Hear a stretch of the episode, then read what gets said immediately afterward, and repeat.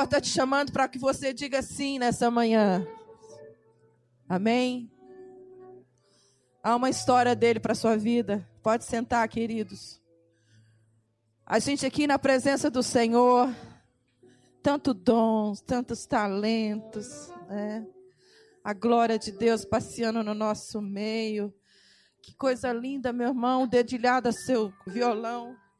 E sabe, eu tive uma experiência genuína com o Senhor no meio dessa semana. Essa é a pastora Lana. Onde ela passa, alguma coisa engarrancha, alguma coisa quebra.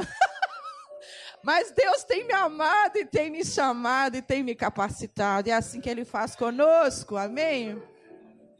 Essa semana eu tive uma experiência muito genuína. Eu sei que hoje de manhã Deus vai fazer muitas coisas. A gente ainda vai ouvir o Enzo com essa voz linda, com essa banda maravilhosa. A gente ainda vai ouvir o Fio, Zé Beni. A gente ainda vai ouvir meu amor falando de Jesus e da palavra dele para a gente. Mas eu sinto no meu coração fazer isso agora. A palavra rema nessa manhã é rendição. Queridos, claro que nem todos vão fazer o que eu, eu e o Paulo Júnior faz. Mas alguma coisa Deus quer que você faça. Sabe por quê? Porque nós somos achados pelo Senhor. Nós não éramos e hoje nós somos. Só isso é suficiente. Não quero nem falar mais. Mas eu quero te contar.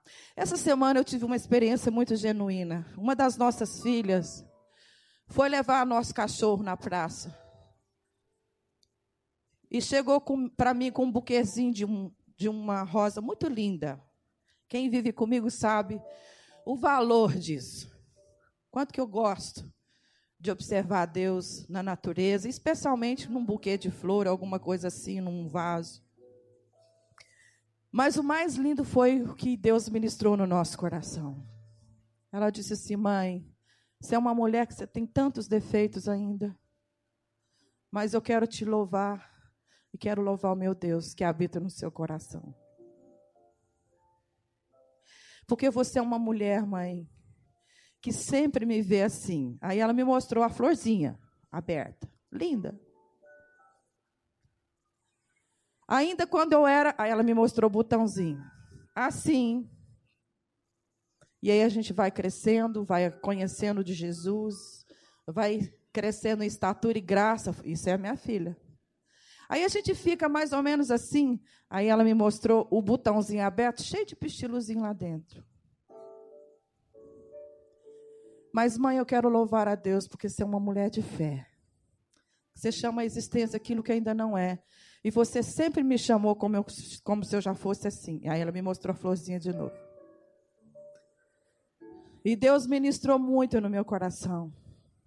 Sabe, amada igreja de Jesus, nós somos o povo que Deus separou e escolheu, para que a gente veja como Deus vê o pronto. Que a gente chama a existência aquilo que Deus quer que a gente chame. E aí eu fiquei muito emocionada, fui para o quarto, tomei banho, tinha um compromisso, chorei na presença de Deus. E lá tomando banho, o Senhor me lembrou uma outra história. Que o meu amado um dia me exortando me falou: Amor, amor, você é uma mulher que Deus te chamou para não andar por vistas, para não andar mais segundo o que os seus olhos naturais veem. Um dia a gente um enfrentamento lá em casa, lutando para que o inimigo não tome conta dos nossos filhos, ele me, me ministrou essa palavra. E aí ele me contou essa historinha, eu quero te contar essa historinha, e no final eu espero que você se arrependa e você entregue mais uma vez a sua vida ao, ao Senhor Jesus e diga: Eu faço parte de um povo que vai ser sempre assim. E o Espírito me lembrou, o Juno dizendo assim: Amor, tinha um certo homem que Deus estava chamando ele e ele resistia. E aí um dia ele chegou para a mulher e disse assim: Nossa, amor, passei ali agora na avenida e viu João. Eu acho que ele estava tão bêbado, e o João realmente bebia. Ele estava tão ruim, amor, que ele Estava quase que caindo com a lata de cerveja na mão. Daí a mulher dele, sábia, temente ao Senhor, disse assim: Que isso, amor? Não foi isso que você viu. O João tem muitos defeitos. Mas o João gosta tanto da nossa cidade limpa, que eu acho que a hora que você viu o João naquele movimento, ele já estava voltando, era com a lata de mão pra, na mão para jogar no lixo. Dois olhares da mesma cena. Dois olhares da mesma cena. E o Júnior falou assim: meu amor, as pessoas bebem e se embriagam mesmo. A ênfase daquilo que o Espírito está ministrando ao meu coração e ao seu não é o que as pessoas fazem, mas é o que Deus pode fazer por elas através de você. Quantos João a gente já viu realmente bêbados na calçada, caindo? Mas que Deus usou a nossa vida e o sopro do Espírito foi lá e fez aquele homem não beber mais. Eu preciso de você como esposa assim. Eu preciso que você me ajude a ficar sempre nesse lugar. O que, que é isso? Por que, que você está duvidando? Quantos homens alcoólatras Deus já usou as nossas vidas para libertar. Não estou querendo nem entrar no mérito da questão, meu amor, se ele estava no primeiro olhar ou no segundo olhar. Eu quero estar no mérito que Deus quer fazer com você e através de você. Tudo é possível. E aí, minhas irmãs, eu chorei na presença de Deus, meus irmãos. Porque é assim mesmo, a nossa alma vai, às vezes, ficando fraca. A gente deixa de meditar na palavra de Deus, deixa de ter comunhão, deixa de estar no louvor, exercendo comunhão. E aí a gente vai, às vezes, ficamos no primeiro olhar para todas as coisas. Nossa, olha lá, o cara bebe, está tão ruim, coitado, e passa de leso por ele. Mas Deus quer que a gente esteja sempre nesse segundo olhar. Se eu parasse para conversar com o João, no primeiro olhar, eu ia falar, cara, mas você está bêbado de novo. Talvez eu ia perder tempo. Mas no segundo olhar, eu posso parar e dizer assim: independente do que você está passando, eu estou com você e Deus pode todas as coisas. Quando dois ou mais estiverem reunidos em nome de Jesus, amém? Quero orar por mim, quero orar por você. Hoje nós estamos começando uma semana maravilhosa tão maravilhosa que eu vou te falar. Eu saí de casa hoje, falei, Senhor, eu tenho que congregar, eu tenho que louvar o Senhor, mas eu vou ter que largar o futebol. Quem me conhece também sabe que eu sou apaixonada em futebol. E a seleção está jogando. E vai ganhar. E o Neymar vai fazer dois gols. Ai. Mas eu também quero orar, porque eu tive o privilégio, depois toda a igreja podia procurar isso na internet. O Museu do, do esporte, do futebol, promoveu um vídeo maravilhoso, contando a história do nosso futebol. Um vídeo que te desafia como cristão. Porque todos eles que passaram ali foram homens que tiveram escolher se treinar, se preparar, se privar de tantas coisas, até de comida, que é tão bom comer, né? Porque tudo tinha que ser atleta. Mas fizeram a escolha. E nessa manhã eu quero dizer ao Senhor: feche seus olhos, querida igreja.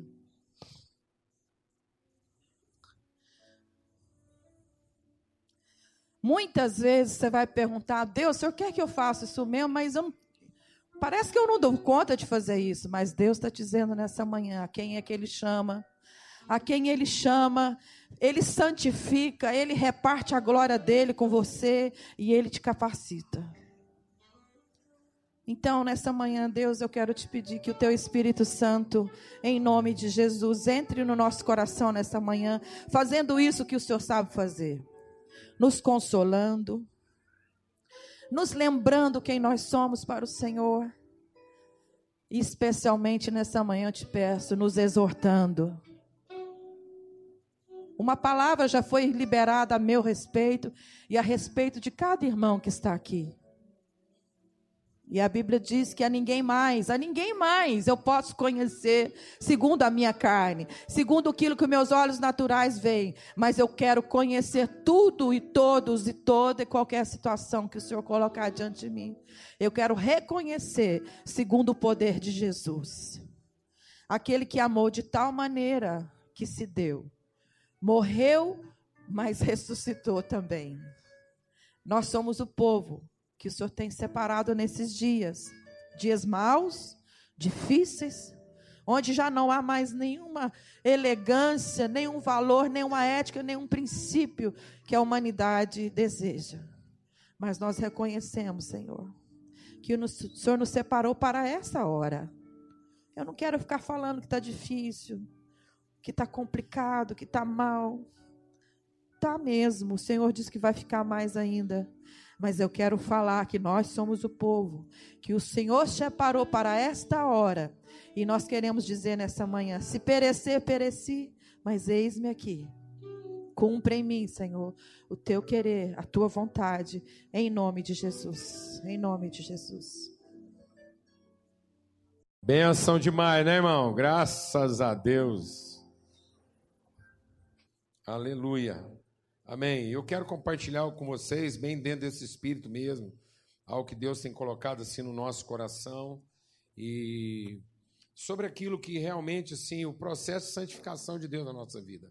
Cada vez mais eu quero entender pelo poder do Espírito Santo. O Espírito Santo vem para nos ensinar né, a respeito do pecado, da justiça e do juízo. Então ele vem para nos mostrar o que é a vontade eterna de Deus. O Espírito Santo está em nós. Cristo fez tudo para que o mesmo Espírito que estava nele agora estivesse em nós. Então, a obra de salvação de Cristo não é aquilo que ele fez por nós. A obra de salvação de Cristo é em quem ele nos transforma. Então, salvação não é ser alguém beneficiado por um favor de Deus. Salvação é alguém sendo transformado no seu entendimento a respeito de quem é agora e qual o propósito verdadeiro da sua vida. Amém, amados? Então, deixe Deus ministrar algo muito forte na sua vida. Se você está apenas procurando Jesus pelo que ele pode fazer por você, tudo que você receber dele em termos de favor vai te condenar. Porque até o fim da sua vida você vai continuar sempre tentando salvar a si próprio através de Jesus.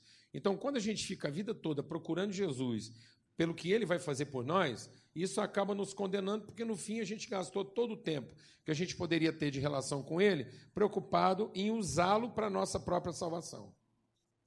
Então Jesus quer que nós o sigamos como discípulos, que a gente aprenda a ser o homem e a mulher que nós podemos ser através da instrução e da revelação dele. Então, do mesmo modo que ele era guiado pelo Espírito, agora o Espírito está em nós, o mesmo Espírito que estava nele, a mesma forma como ele é filho de Deus, nós também somos, e as obras que ele fez, nós as faremos ainda maiores. Então, ele nos transforma em alguém como ele. É essa a salvação que ele nos trouxe, e nos fazer alguém como ele. Essa é a vontade eterna de Deus.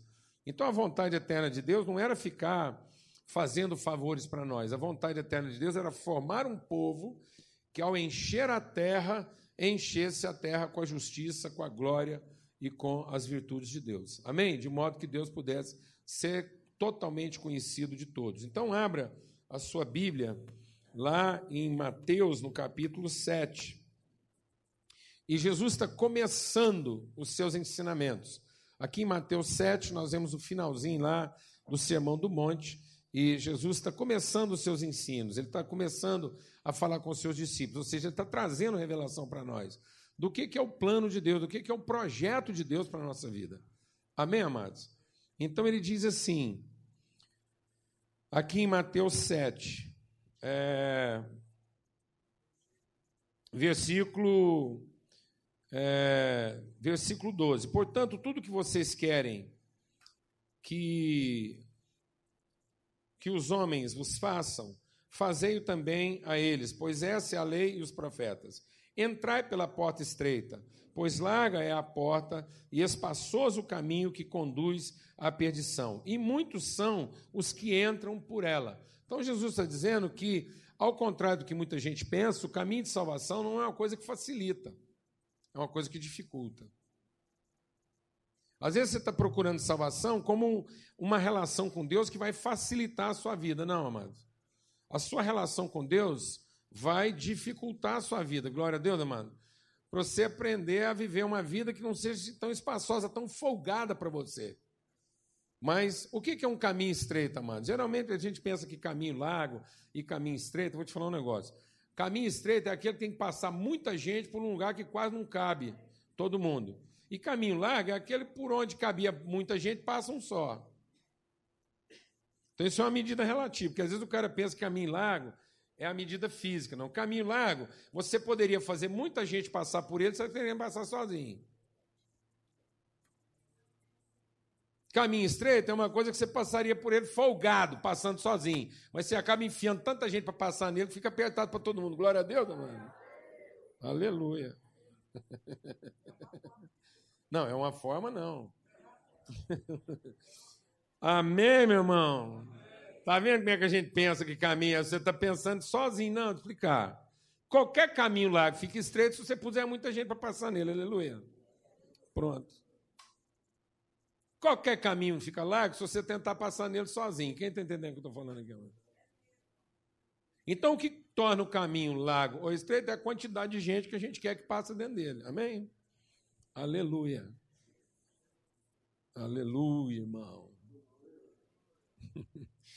Então está aqui dizendo, ó, cuidado, porque tem muita gente que gosta desse caminho folgado, mas estreita é a porta, é apertado o caminho. Apertado por quem? Tá vendo? Você acha que apertado é o caminho, não apertado é porque põe gente mais lá dentro, um aperta o outro. Nós estamos tentando trazer isso aqui para a congregação da Alfamol. A gente quer que você tenha aqui uma ideia de caminho apertado, meu irmão? Glória a Deus. Aleluia. Vou falar, ah, lá no mall está apertado. Tá, ainda não, ainda não tem ninguém sentando no colo um do outro. Daqui a pouco você vai ver o que é apertado. Sentando dois numa cadeira só. Aleluia, irmão.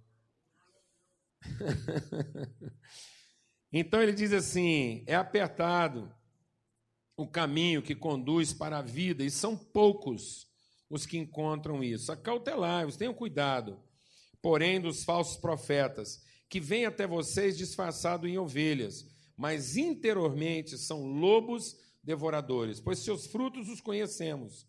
Colhem-se por acaso uvas de espinheiros ou figos de abrolhos? Do mesmo modo, toda árvore boa produz bons frutos, e toda árvore má produz frutos maus. Não se pode, não pode a árvore boa produzir frutos maus, nem a árvore má produzir frutos bons. Toda árvore que não dá bom fruto, ela é cortada e lançada no fogo. Portanto, pelos seus frutos os conhecereis. Nem todo aquele que me diz Senhor, Senhor, entrará no reino dos céus, mas aquele que faz a vontade do meu Pai que está nos céus. Amém, amados? Então, deixe o Espírito Santo de Deus ministrar o seu coração. O que de fato define a nossa vida não é o tipo de reverência que nós temos com Deus. Às vezes a gente tem um tipo de devoção, uma reverência religiosa. Nós estamos achando que o que vai nos salvar é culto. Não, mas o que vai nos salvar não é culto, não é nós nos tornarmos os devotos que reverenciam a Deus como o Senhor de todas as coisas e que nós dependemos dele para receber os favores que a gente quer. Isso não é salvação. Salvação não é essa babação de ovo, essa troca de favores, em que eu fico lá convencendo Deus que ele é Deus e tentando ver se ele se converte a mim que não sou Deus e preciso dele. Salvação é conhecimento de Deus, é conhecer o que está no coração dele, qual é a vontade. Salvação é correspondência, salvação é corresponsabilidade, é ser corresponsivo, é ter um coração de Deus que fala e um coração em mim que ouve e responde com a mesma voz, com o mesmo tom, com o mesmo entendimento, com a mesma disposição. Isso é salvação. Porque finalmente eu estou salvo de ser quem eu penso que eu devo ser, o que eu gostaria de ser, ou que eu preferia ser. Mas agora eu sou de acordo com a vontade de Deus. Então o que é viver uma vida com Cristo? É que finalmente Cristo nos mostra o que é um homem que quer andar segundo a vontade eterna de Deus. É esse conhecimento. Jesus nos ensinou a orar assim. Você quer ter uma vida de oração? Você quer ter uma vida de santidade? Então entra no mais profundo do seu ser, na sua intimidade, e fala com o seu pai. Talvez esse seja o nosso problema, não é, amados? Porque quando Jesus está toda hora se referindo a Deus como Pai e que o Espírito Santo venha para nos revelar como Pai, nós vivemos hoje uma geração cada vez mais órfã. Órfã. A grande característica, está amaldiçoando o mundo hoje, é que as pessoas não têm referência de pai, não têm referência de alguém que pegou o dom que ele tinha, a capacidade que ele tinha, produziu um resultado e assumiu a responsabilidade desse resultado que ele produziu. Gente que faz o que quer, a hora que quer e não tem compromisso com os vínculos que assume. E a partir do momento que não está gostando mais, acha que não deu, ou não está do jeito que ele quer, ele simplesmente abandona aquilo, a orfandade, a desgraça. Gente que tem compromisso com o seu prazer, mas não tem compromisso com a sua responsabilidade. Um povo feito de crianças, que querem gozar, que querem desfrutar, que querem ter prazer, mas não querem ter responsabilidade com família, com gente. Então, talvez quando a gente está falando ah, que Deus é seu pai, muita gente aqui nem tem referência do que, que é isso. E aí desconfia de Deus tanto quanto desconfia dos seus pais. Tem em Deus a mesma figura que eu tinha no, meu, no, no, pai. Que se eu não fizer o que ele gosta, ele vai me tratar mal. Se eu não bajular, se eu não, não mentir para mim mesmo e para ele, dizendo que eu não sei da pouca vergonha dele, ele vai me tratar melhor. Filhos que têm que mentir para os seus pais, como se não soubessem do caráter deles. Uma relação de desconfiança. Só o Espírito Santo de Deus para devolver para a gente o que é ter um pai.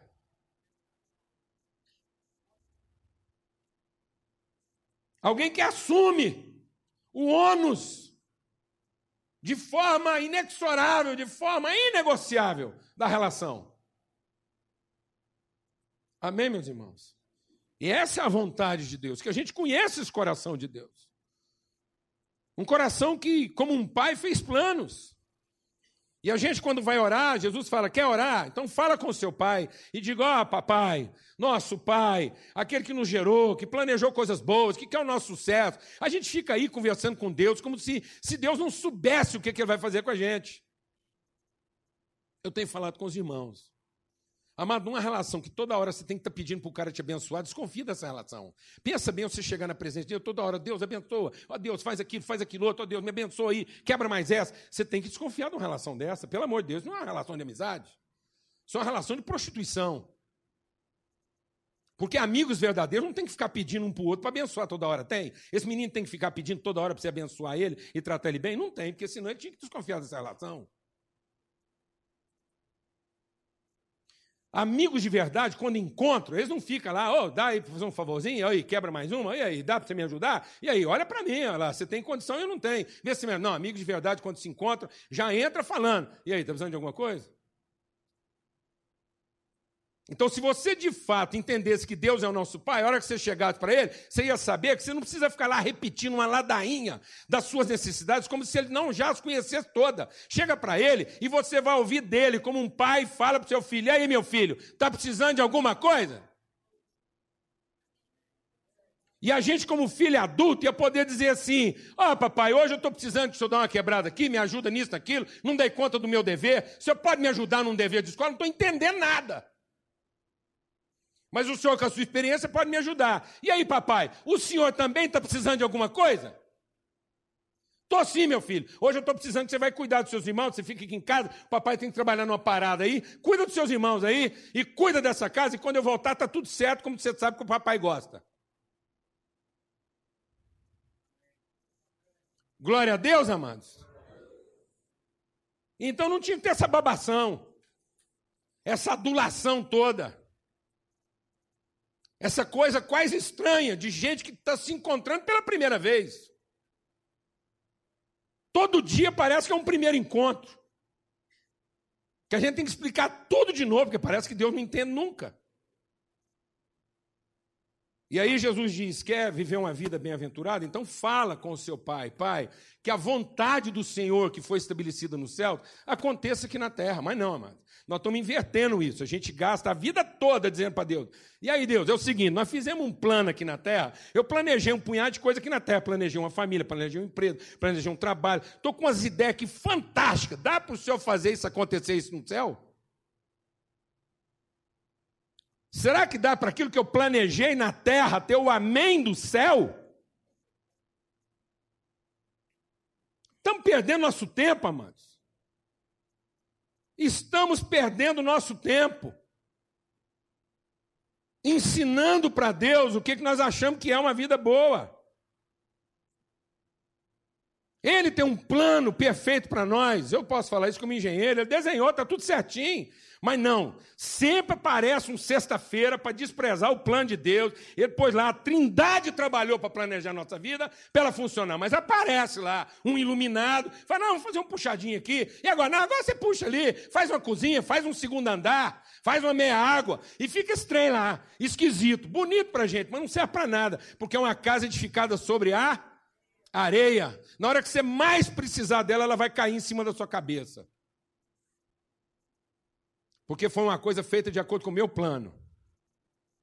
Quando vier a dificuldade, quando vier a tempestade, quando vier a chuva, quando vier a enchente, que é quando você mais precisa de uma casa bem feita, você entra dentro daquilo que você acha que vai dar te segurança e será a sua destruição. É melhor enfrentar uma tempestade, uma enchente, sem uma casa ruim sobre a cabeça, do que debaixo dela.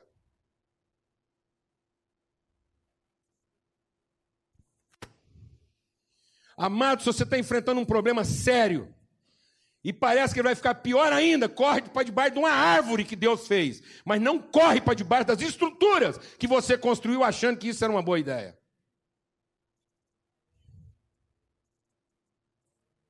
Quem está entendendo o que eu estou falando aqui, amado? Em nome de Jesus. E aí Jesus diz assim: muitos naquele dia vão chegar para mim e vão dizer: Pai, Senhor, em teu nome, fizemos isso, é, profetizamos, expulsamos demônio, operamos milagres. Mas então eu lhes direi abertamente: eu não sei quem vocês são, apartem-se de mim, vocês que praticam a injustiça. Amados, seja honesto, o que nós estamos chamando de espiritualidade hoje em dia? Fala para mim o que você chama de avivamento hoje em dia. Fala para mim de uma coisa bem avivada, que te impressiona, que você fala assim: ali está o Espírito de Deus. Ali Deus está movendo. Onde é que Deus está movendo, amado? Onde tem profecia? O cara já chega lá na porta e alguém adivinha a vida dele. Fala, eu sei que roupa que você está usando, o que, é que você estava fazendo mês passado, e conta a vida do cara. O cara fala, meu Deus do céu. Onde todos os seus problemas são resolvidos de forma o quê? Milagrosa.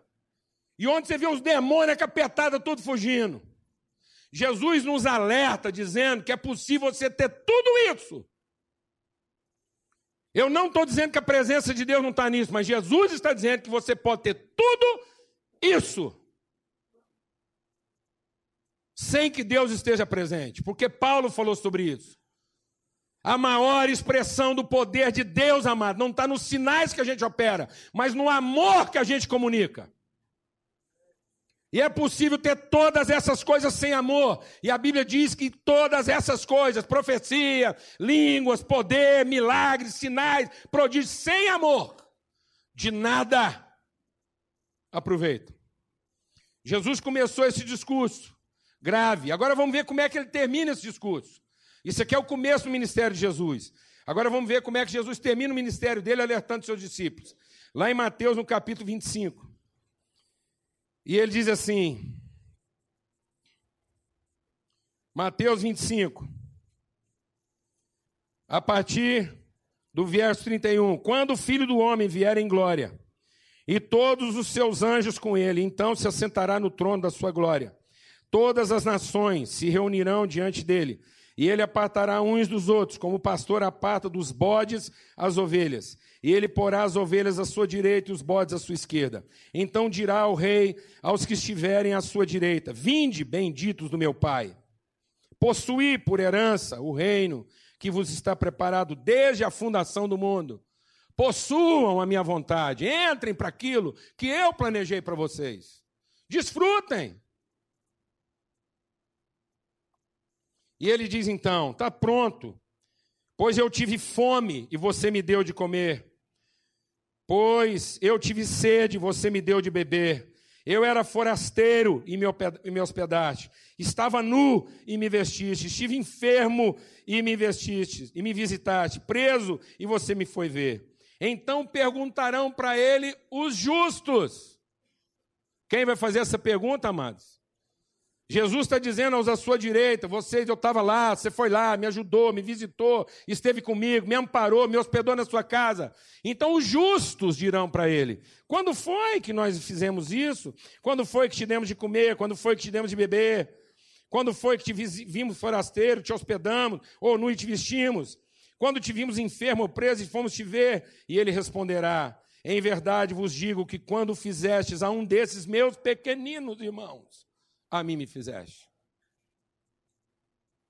Mas ele dirá aos à sua esquerda: Apartai-vos de mim, malditos do meu Pai. Não conheço vocês. Você lembra da primeira exortação de Jesus? Você lembra da primeira exortação de Jesus? Qual foi o critério? Agora você está entendendo qual é a vontade de Deus. Agora nós estamos entendendo qual é o milagre que Deus quer ver na terra. E Jesus vai falar para essas pessoas: aparte-se de mim, tive fome, você não me deu de comer, tive estrangeiro, você não me recebeu na sua casa, você não compartilhou comigo minhas dores, meus desafios, você não foi lá na cadeia ver como é que eu estava. E aí eles perguntarão: quem vai perguntar? Eles. Eles quem? Sei lá, mano. Nem Deus sabe quem eles são. Sabe quem eles são? Eles. Gente que até Deus ignora. Gente que Deus não tem nome. Gente com quem Deus não quer ter relação.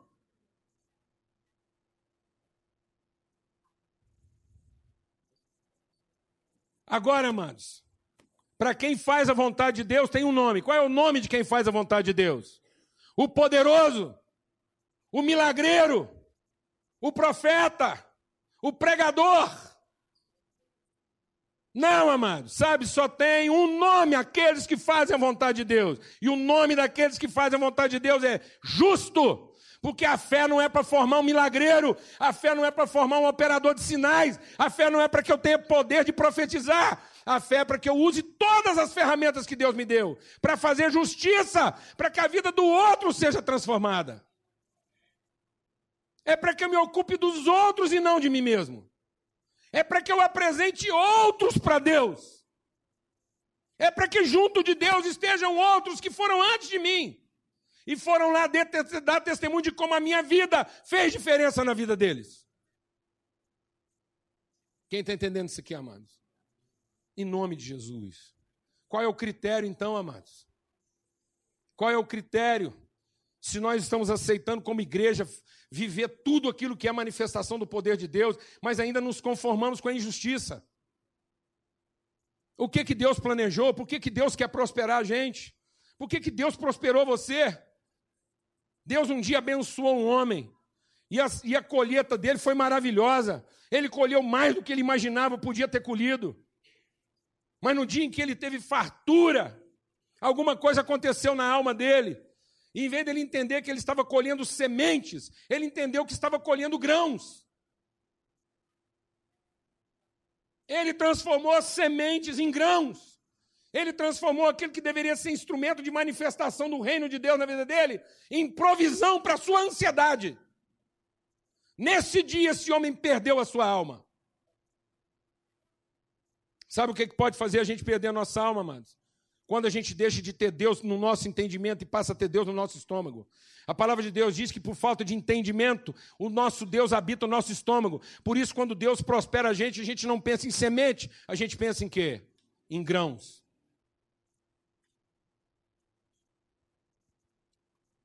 Você acha que Deus quer te prosperar? Então eu vou te dizer uma coisa. Sabe o que Deus quer fazer com você? Para cada semente que você planta, Ele quer te dar 100 novas sementes. Esse, é essa prosperidade que Deus quer para a nossa vida. Mas não para que eu pense que eu colhi grãos. Mas para que eu entenda que eu tenho agora o que? Mais sementes. Deus não aumentou minha capacidade de acumular, Deus aumentou minha capacidade de quê, amados? De fazer justiça. E o que, que vai nos condenar, amados?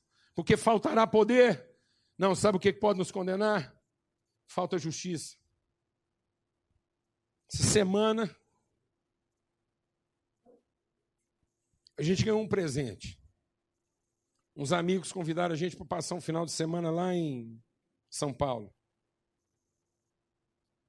Presente. Sim.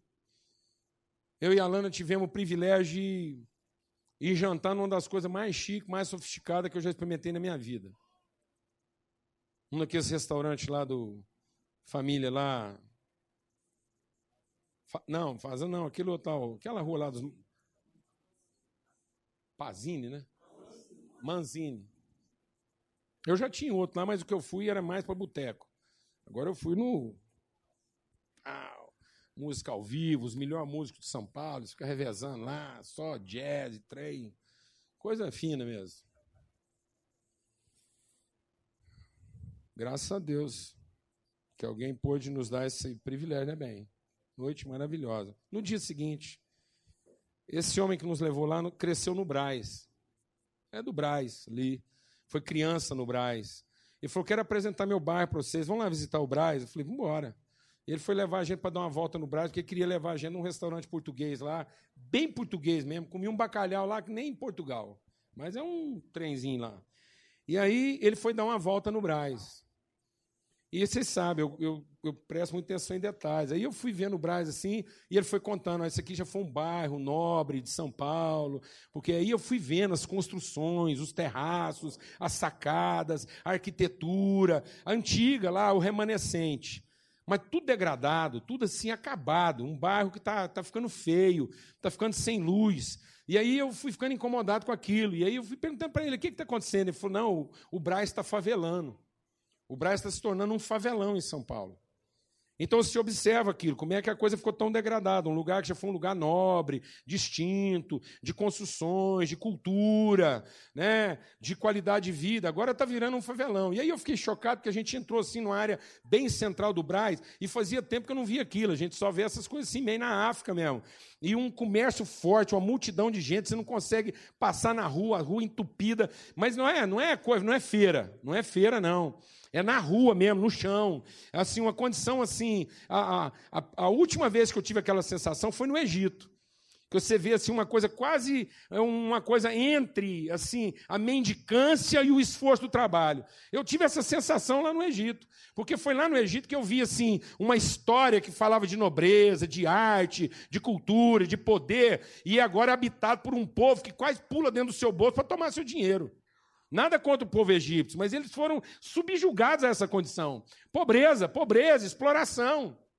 Exploração. E sabe o que é interessante lá no Egito? Uma das pessoas responsáveis por ter deixado o Egito na desgraceira que está é um imperador que obrigava o povo a chamar ele de pai.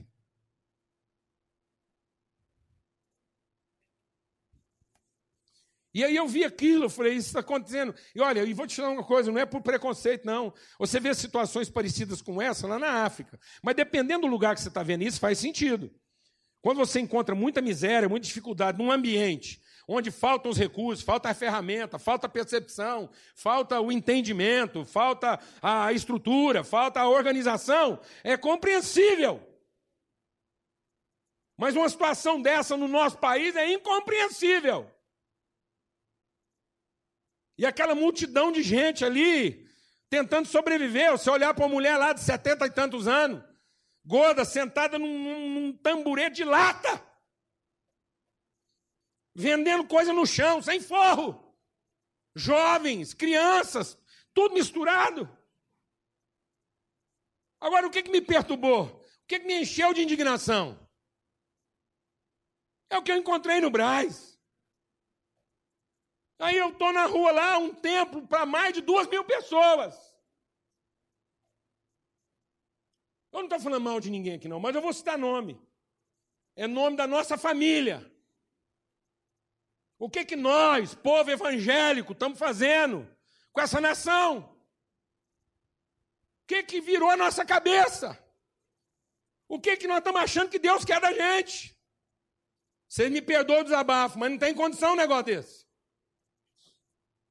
Aí tem lá um templo que já é grande demais.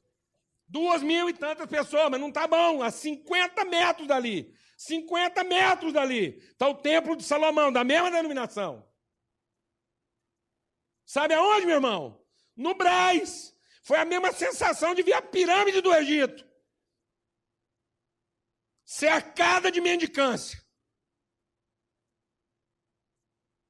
Da onde veio aquele dinheiro todo? E a 20 metros em frente, nossos irmãos, irmãos, nossa família, nós, eu e você. De uma Assembleia de Deus feita de mármore, granito. Nunca vi uma coisa daquela. Eu fico pensando qual foi o infeliz que pensou que Deus queria morar numa casa daquela, cercado de tanta miséria. De tanta miséria.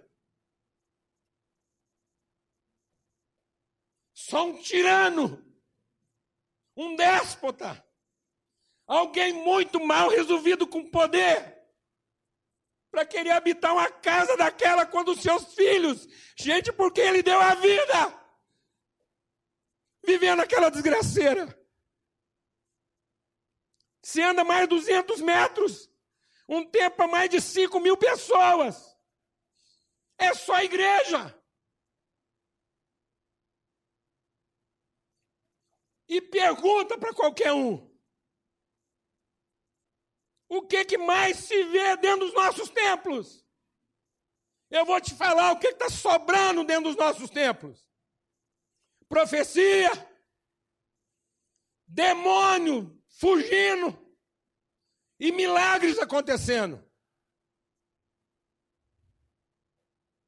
Mas não foi isso que Deus pediu da gente.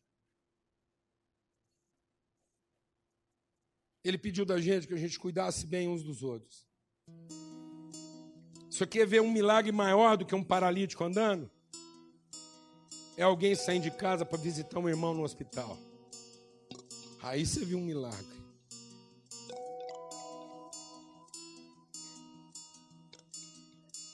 Você cura um paralítico, ele morre de trombada. Ele morre engasgado com um espinho de peixe. Você visita ele no hospital, ele não morre mais nunca.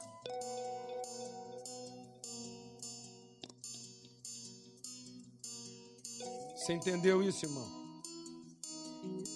Então, em nome de Jesus, em nome de Jesus, entenda que Deus tem um plano maravilhoso para nós. Que a última coisa que Deus está querendo é empobrecer qualquer um aqui.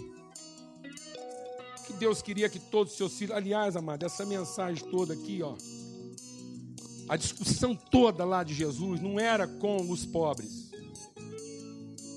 Quem não tem como resolver seus problemas, seus problemas já estão resolvidos. Jesus diz: aqueles que não têm como resolver seus problemas, eu já resolvi o problema deles. Minha palavra é com vocês que têm como resolver seus problemas e estão ocupados em resolvê-los para si mesmos. Em nome de Jesus. Em nome de Jesus, nós somos a família de Deus. Nós somos a família de Deus. E nosso Pai pode ser melhor representado.